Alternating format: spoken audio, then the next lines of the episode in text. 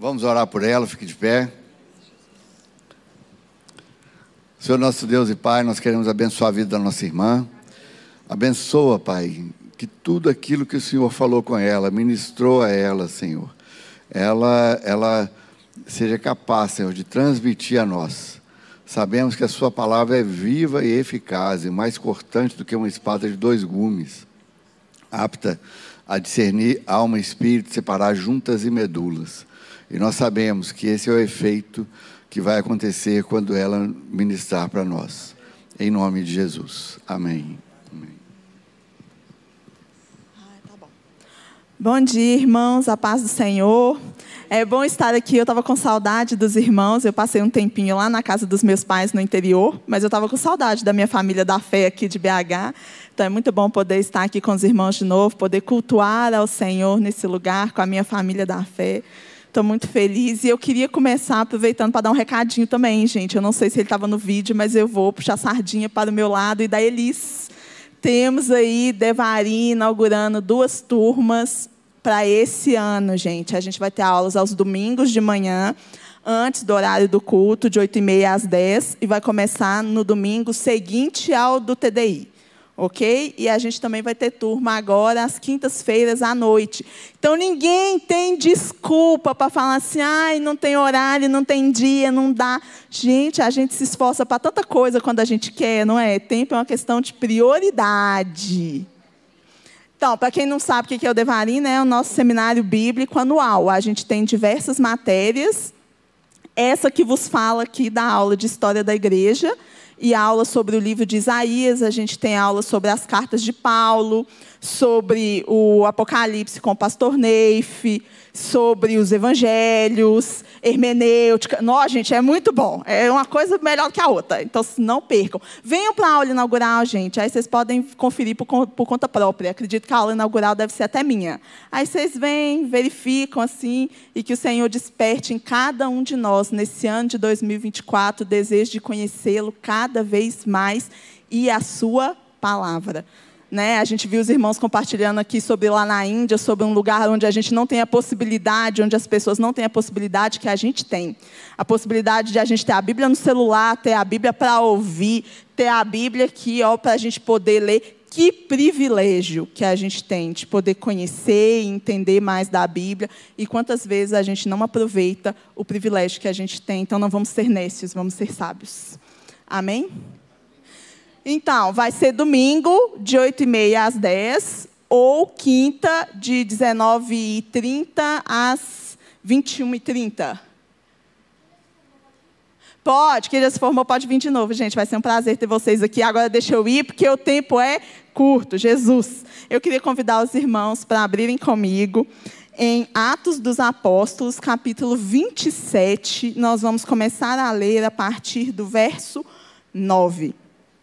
Eu fiquei perguntando ao Senhor o que eu podia compartilhar com os irmãos, o que o Senhor queria que eu compartilhasse com os irmãos nesta manhã, tendo em vista que a gente está entrando aí num novo ano, né? É, e eu sei que para muita gente essa ideia de novo ano é só uma mudança de calendário, mas eu acho que não precisa ser assim. Acho que é mais um tempo de oportunidade que a gente tem para buscar o Senhor, para aprender com o Senhor. E como é que a gente vai viver esse novo ciclo, essa nova trajetória das nossas vidas aí nesse ano novo que se inaugura? Eu perguntei ao Senhor que princípios úteis né, o Senhor poderia nos ensinar nessa manhã para a gente já viver esse novo período da nossa vida, trazendo alguns princípios. E aí o Senhor me trouxe nesse texto, que é um texto que eu gosto muito. Atos, capítulo 27, a partir do verso 9. A gente vai ler do verso 9 ao, de, ao verso 26. Pode ir, né? Amém? O texto diz assim: Depois de muito tempo, tendo se tornado a navegação perigosa e já passado o tempo do dia do jejum, admoestava-os Paulo, dizendo: Senhores, vejo que a viagem vai ser trabalhosa com dano e com muito prejuízo, não só da carga e do navio, mas também da nossa vida. Mas o centurião dava mais crédito ao piloto e ao mestre do navio do que ao que Paulo dizia. Não sendo porto próprio para invernar, a maioria deles era de opinião que partissem dali, para ver se podiam chegar a Fenice, e aí passar o inverno. tendo vi visto ser um porto de Creta, o qual olhava para o nordeste e para o sudeste, soprando brandamente o vento sul, e pensando eles ter alcançado o que desejavam, levantaram âncora e foram costeando mais de perto a ilha de Creta. Entretanto, não muito tempo depois, desencadeou-se do lado da ilha um tufão de vento, chamado Euroaquilão. E sendo o navio arrastado com violência, sem poder resistir ao vento, cessamos a manobra e nos deixamos levar. Passando sob a proteção de uma ilhota chamada cauda, a custo, conseguimos recolher o bote e levantando estes, e levantando este, usaram de todos os meios para cingir o navio, e temendo que dessem na Sirte, arraiaram os aparelhos e foram ao léu. Açoitados severamente pela tormenta, no dia seguinte já aliviavam o navio.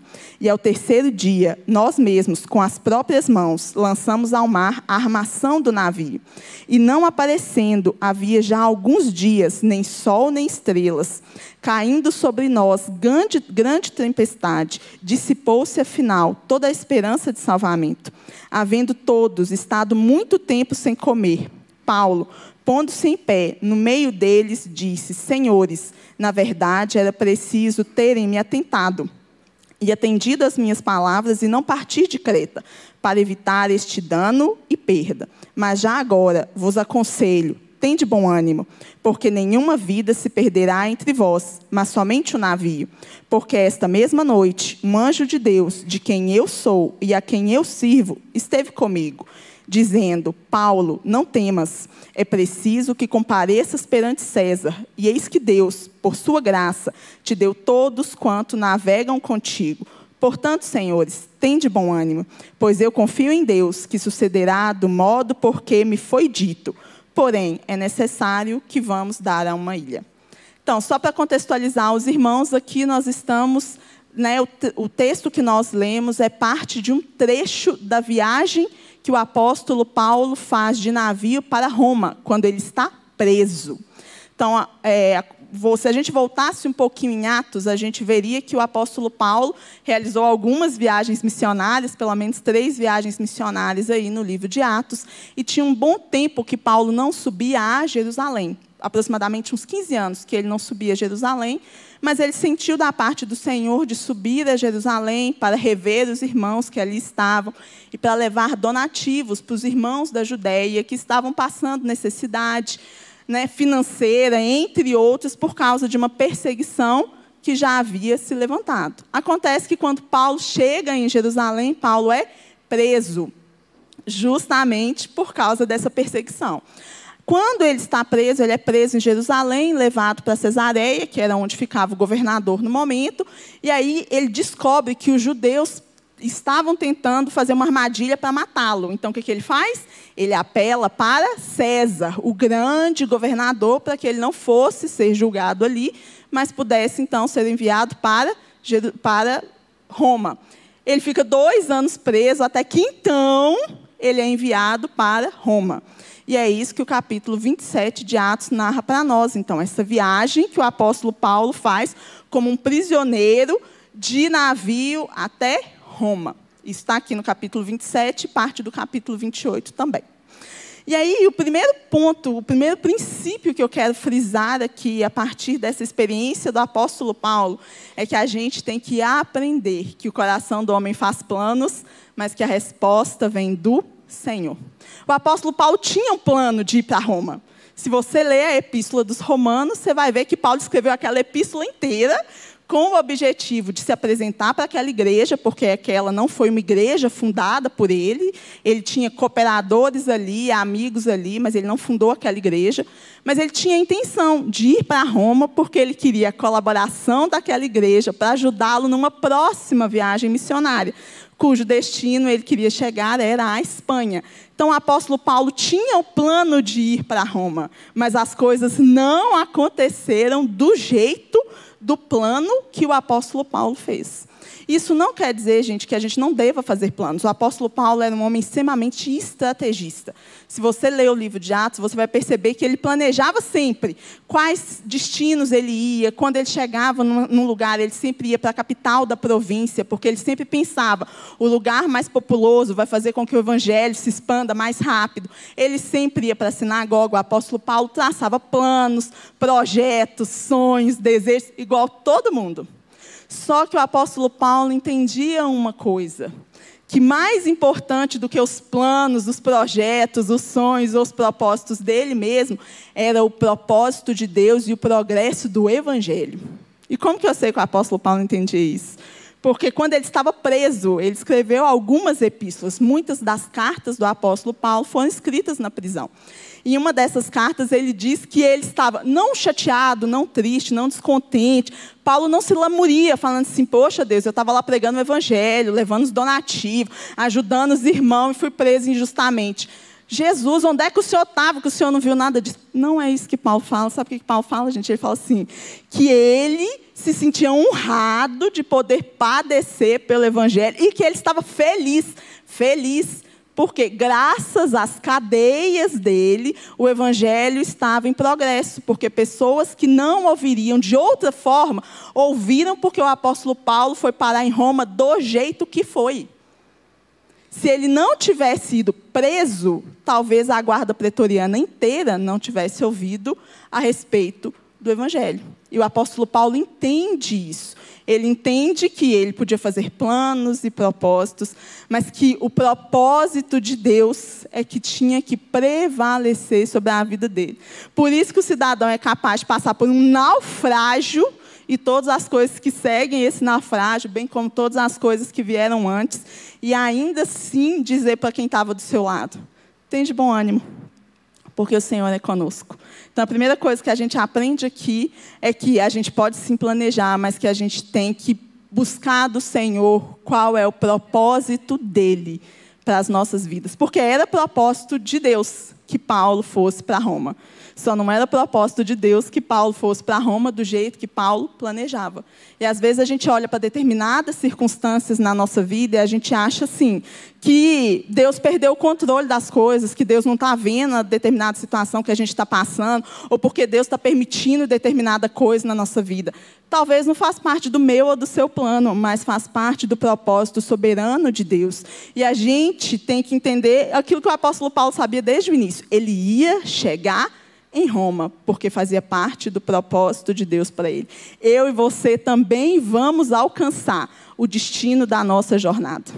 Não quer dizer que vai ser sempre incólume, mas nós vamos alcançar o destino da nossa jornada. Para cada lágrima derramada aqui, para cada tempestade no meio do caminho, a gente sabe que nós vamos chegar na jornada e o Senhor diz para nós que nós vamos chegar naquele lugar onde não há choro, não há lágrima, não há dor, não há perda, onde todas as coisas serão colocadas no seu devido prumo e no seu devido lugar todos nós estamos caminhando para este lugar.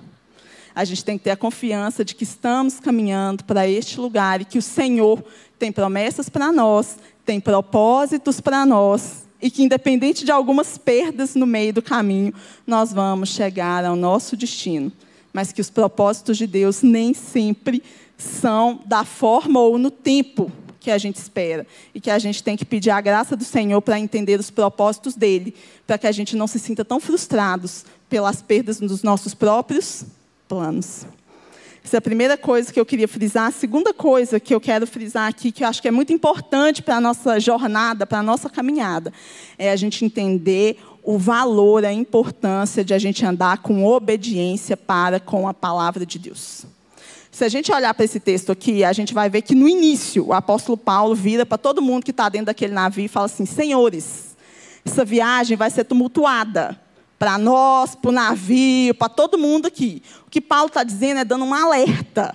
Olha, estamos no inverno, não é uma época, propícia para a navegação. Mas aí o pessoal olha para Paulo e vira para Paulo e fala assim: ah, Paulo pode entender desse negócio de pregar o evangelho, Paulo pode ser um homem que tem relacionamento com Deus, mas o que que Paulo entende de navegação? Ah, nada. Paulo não entende a situação que nós estamos vivendo, porque Paulo não é um cidadão acostumado com o mar. Então a gente pode desconsiderar a exortação de Paulo, mesmo que Paulo seja um homem que tem um relacionamento íntimo com Deus, um ministro do Senhor e a palavra do Senhor. Vão desconsiderar isso e vão fazer o seguinte: vão fazer uma votação. O que, que a maioria acha? Eles desconsideraram o conselho de Paulo e perguntaram o que, que a maioria achava. A maioria queria ir para um lugar mais confortável. É isso que fala. Eles estavam num porto, parados, para seguir viagem.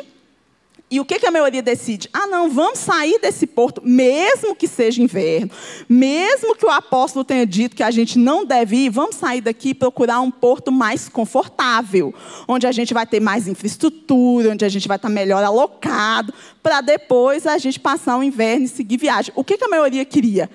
O que era mais fácil, o que era mais confortável, o que ia deixar todo mundo aí aquecidinho no meio do inverno. E aí, gente, eu acho que esse texto ensina para a gente exatamente a quem a gente deve dar ouvidos e a quem a gente tem dado ouvidos na nossa vida. Porque hoje em dia existe a voz da maioria. A voz da maioria continua da mesma forma, dizendo para a gente que eu posso relativizar a verdade, que eu posso relativizar a moralidade, que eu posso relativizar a ética, que o importante é eu me sentir confortável, o importante é eu estar satisfeito, o importante é eu conseguir ir para um lugar onde eu esteja melhor, mais realizado, mais satisfeito, mais feliz. A maioria está dizendo que eu não preciso ouvir o conselho de Deus, que a palavra de Deus está desatualizada. O que as pessoas estão dizendo hoje? Que a Bíblia não conversa com o homem do século 21. A Bíblia não entende o que a gente está passando. Que nem esses cidadãos pensaram que o apóstolo Paulo não entendia a situação que eles estavam vivendo. É a mesma coisa. Eles desconsideraram. E Paulo aqui, gente, era um ministro do Senhor. E a questão é: será que a gente não tem desconsiderado o que a palavra de Deus nos ensina e o que os ministros que o Senhor tem colocado na nossa vida nos ensinam? Porque a gente também está sendo levado pela maioria, pela ideia do conforto, de eu me sentir bem, de eu estar no lugar confortável, de eu não criar atrito. Vai ver, tinha um ou outro ali que concordava com Paulo, mas ele não queria ser a voz dissonante. Ele não queria ir contra a maioria e virar a pessoa não grata do navio. Então, concordou. Só que aí o texto diz que eles olharam para o vento, olharam para a circunstância, olharam porque eles acharam que era mais cômodo e eles foram. E eles caíram no meio de uma tempestade. E aí diz que eles ficaram dias sem ver sol nem estrela. Eles ficaram dias no escuro, na escuridão. Sabe por quê? Porque a Bíblia, a própria Bíblia diz que ela que é a luz, que ela é a lâmpada para os nossos pés e a luz para o nosso caminho. Então, se eu não quero andar em trevas, como esses homens andaram, eu preciso me apoiar na luz da palavra de Deus. Eu preciso fazer dela a luz que ilumina o caminho à minha frente. Então, se eu não tenho comunhão com a palavra de Deus, eu vou ser levado pela maioria e eu vou trazer um monte de dissabor para a minha própria vida de uma tempestade que eu não precisaria estar enfrentando, igual esses cidadãos aqui não precisariam estar enfrentando. Esse é o segundo ponto que eu quero colocar. Mas o terceiro ponto que eu quero colocar é: e Vanessa, depois que eu já estou no meio da tempestade, mas e aí, como é que faz? Porque se a gente olhar para esse texto aqui, o apóstolo Paulo não foi desobediente. Lucas, que está aqui com ele, é o narrador desse texto, não foi desobediente. Mas eles foram e estavam no meio da tempestade do mesmo jeito. Por quê, gente? Porque o mundo jaz do maligno. Eles estavam debaixo da autoridade de outras pessoas. Eles estavam numa condição onde a decisão não era só deles. E por causa do pecado de outras pessoas, da desobediência de outras pessoas, eles acabaram naquela situação. Assim é com a vida de todo mundo. Nós estamos num mundo que jaz do maligno, que é eivado pelo pecado. Então significa que todos nós, nenhum de nós aí está livre de passar pelo vento contrário, pela tempestade, pela situação difícil. Mas quando eu estou nesse momento, o que, que eu tenho que fazer? Né, quando eu já estou lá. Aí esse texto ensina umas coisas para a gente sobre a tempestade que eu acho muito importantes. A primeira coisa que uma tempestade faz e que eu acho que o Senhor permite que a gente passe pelas tempestades na nossa vida é porque a tempestade ela faz algumas coisas. A primeira é que ela alinha as perspectivas e as prioridades das pessoas.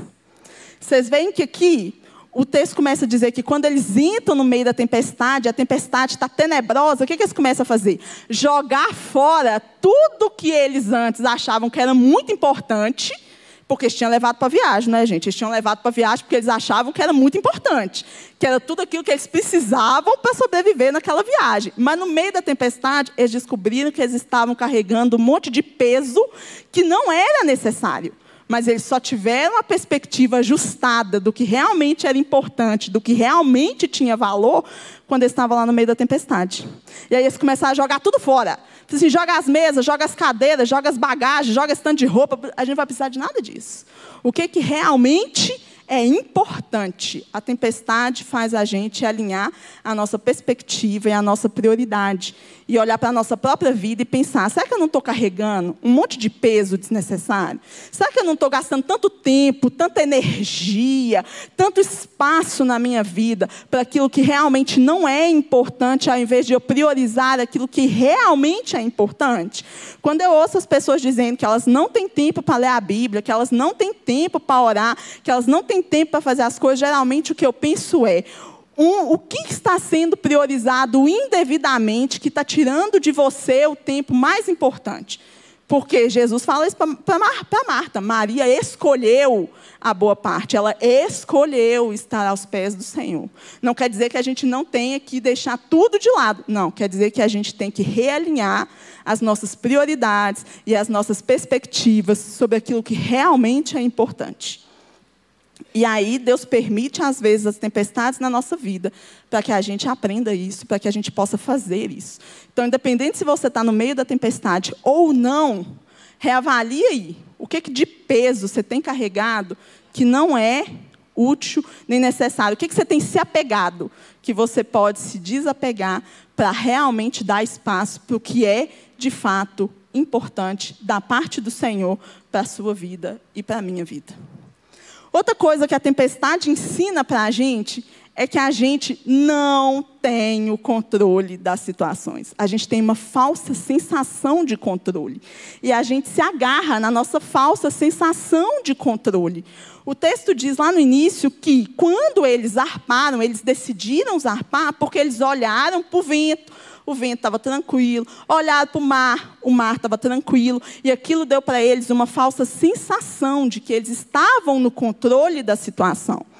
E aí, mesmo no meio da tempestade, o texto diz que esse pessoal aqui, eles tentaram de toda forma controlar o navio.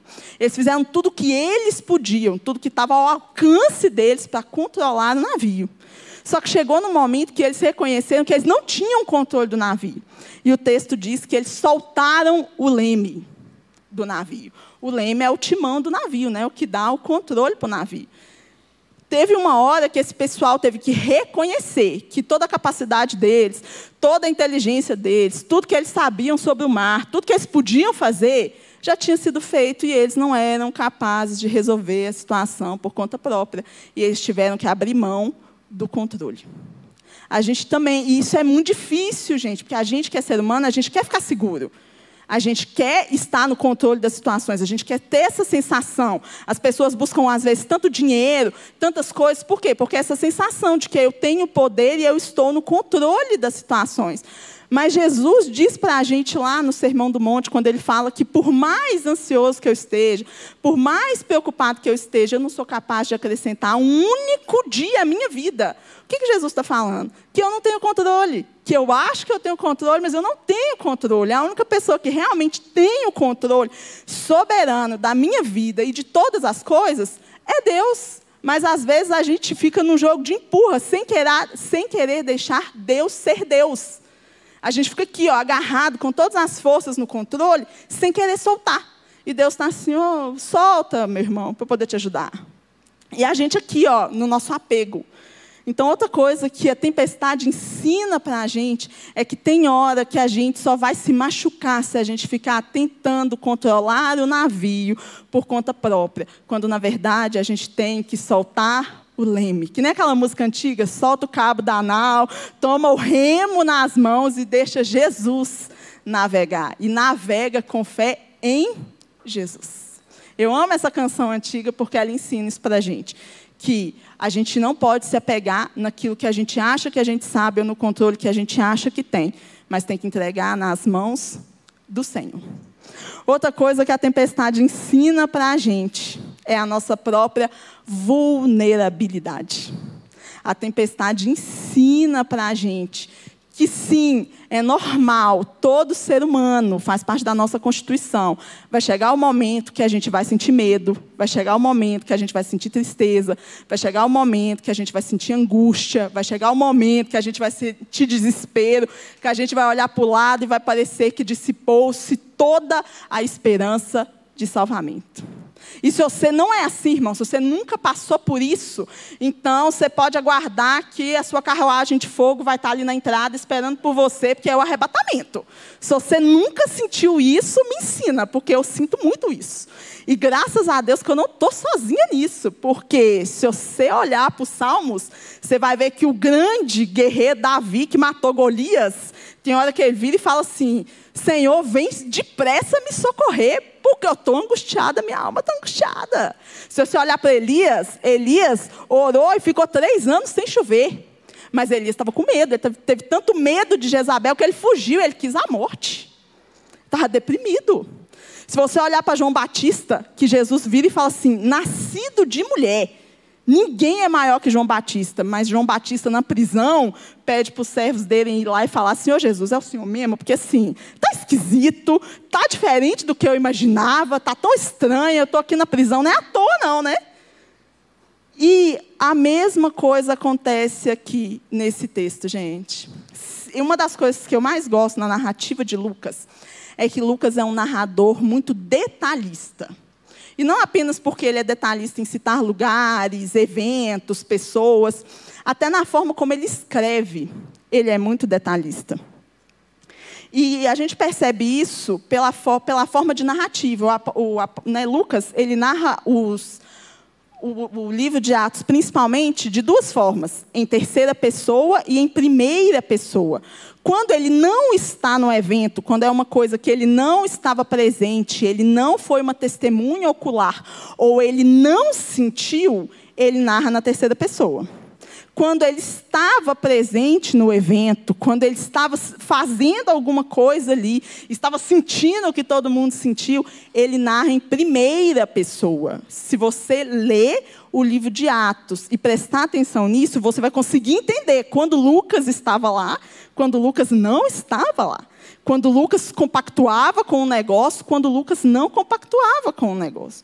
E aqui nesse texto, se você prestar atenção no texto, você vai ver que tem hora que, nesse trecho que a gente leu, algumas partes ele narra em terceira pessoa e algumas partes ele narra em primeira pessoa. Partes do texto ele não se inclui, partes do texto ele se inclui. Ele estava lá, ele está dentro do navio. Ele está no meio da tempestade igual todo mundo. Mas tem hora que ele se inclui, tem hora que ele não se inclui. Por exemplo, no início, quando ele fala que o pessoal não quis ouvir a voz de Paulo, ele fala assim: eles decidiram, eles resolveram navegar. Ele se exclui. Ele está dizendo assim: eu não concordo com a decisão da maioria, foram eles.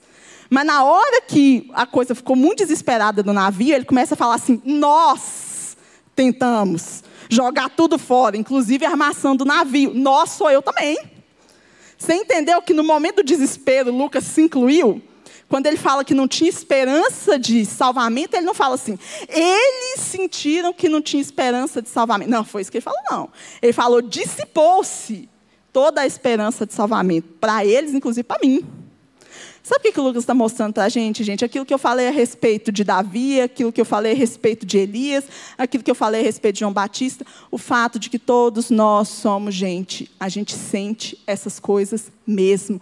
Mas graças a Deus que na hora que Lucas estava lá no meio do desespero, sem ter a esperança de salvamento, tinha um Paulo do lado dele para dizer assim: tem bom ânimo, tem bom ânimo a gente precisa reconhecer a nossa vulnerabilidade, a gente precisa pedir ajuda, a gente precisa ver quem é o Paulo do nosso lado. Porque tem dia que a gente vai ser Paulo, que a gente está assim, cheio da fé, e tem dia que a gente vai ser Lucas, e que a gente precisa do Paulo cheio da fé. E aí, eu quero terminar, porque eu acho que eu já passei um minuto do meu tempo, mas os irmãos me dão mais três minutos entendeu? Que eu quero só concluir com a última coisa aqui, que é a atitude do apóstolo Paulo, nesse texto aqui. Porque o apóstolo Paulo, gente, foi tão gracioso em toda essa situação aqui. Porque se você parar para pensar, o apóstolo Paulo estava no meio dessa tempestade, não por culpa dele. O pessoal desconsiderou, o pessoal desobedeceu. E Paulo está no meio dessa tempestade por causa desse pessoal que desobedeceu. Mas enquanto estava todo mundo desesperado, tentando ver o que, que eles faziam para se salvarem, sabe o que, que Paulo estava fazendo? Orando. E ele não estava orando só por ele. Ele estava orando por todo mundo dentro do navio, inclusive por aquelas pessoas que pecaram e botaram ele naquela situação. Quer dizer que Paulo passou a mão na cabeça deles? Não, gente, de forma nenhuma. Paulo virou para eles e os exortou, dizendo: Olha, gente, se vocês tivessem me ouvido, nós não estaríamos nessa situação. Paulo exortou, mas Paulo exortou com amor. Como é que eu sei que ele fez isso com amor? Porque ele estava orando por esse pessoal todo. Orando não só para que a vida dele fosse preservada, porque ele sabia que ele ia chegar no destino, mas tinha uma galera dentro desse navio que não tinha a esperança dele, que não tinha a fé dele. Então o que, que ele fez? Ele orou por todas essas pessoas. E aí ele inclusive disse que o Senhor, que o anjo apareceu para ele, deu para ele a vida de todas as pessoas daquele navio, que ninguém ia se perder. Porque tinha um cidadão lá que estava orando, que estava intercedendo, que estava buscando a presença do Senhor, enquanto todo mundo estava se desesperando no meio do rolê. Então, tem dia que a gente é o Lucas e vai precisar do Paulo. Mas quão gracioso é se a gente se sente como Paulo, se a gente tiver essa, essa percepção, essa sensibilidade de olhar para as pessoas ao nosso lado e poder fazer o que Paulo fez, que é orar por elas, que é fortalecê-las, que é exortá-las, quer dizer, gente, não desanima não. Por quê? Porque tem um Deus cuidando de nós aqui. E a última coisa que eu quero frisar é que o apóstolo Paulo, quando ele fala para essas pessoas, ele fala duas coisas tão maravilhosas. Na verdade, Paulo tem uma percepção de três coisas nessa fala dele que são tão maravilhosas, que ajudam a gente a caminhar na nossa jornada, mesmo diante das dificuldades. Paulo fala assim: o Deus de quem eu sou e a quem eu sirvo tem um propósito de me levar para Roma. Paulo sabia quem era Deus. Paulo sabia quem ele era para Deus. E Paulo sabia que Deus tinha um propósito para a vida dele. Essas três coisas sustentaram Paulo, mesmo no meio da tempestade, em toda a jornada dele. E eu espero que sustente a mim e a você, irmãos. Diante das, de todas as situações da vida, vamos olhar e vamos lembrar disso. nós temos um Deus e Paulo tinha um relacionamento com Deus, ele sabia quem era Deus, então ele confiou no caráter de Deus, na bondade de Deus, na fidelidade de Deus, na soberania do Deus que ele conhecia. Eu sei em quem tenho crido. O segundo ponto é que ele diz que esse Deus era um Deus a qual ele pertencia. Então faz esse exercício aí, lembra para você, irmão, que o Deus de Abraão, de Isaac, de Jacó é o Deus da Raikle, é o Deus da Vanessa, é o seu Deus. E lembra isso também, coloca o seu nome e fala assim, ó, porque eu sou a Vanessa de Jesus. Eu sou a Vanessa do Senhor. Põe o seu nome lá e lembra disso. E lembra que o Senhor tem propósito para as suas vidas e que mesmo que hajam perdas no meio do caminho, Ele é o seu Deus, a quem você pertence, a quem você serve e Ele tem propósito para a sua vida. Amém? Deus nos abençoe.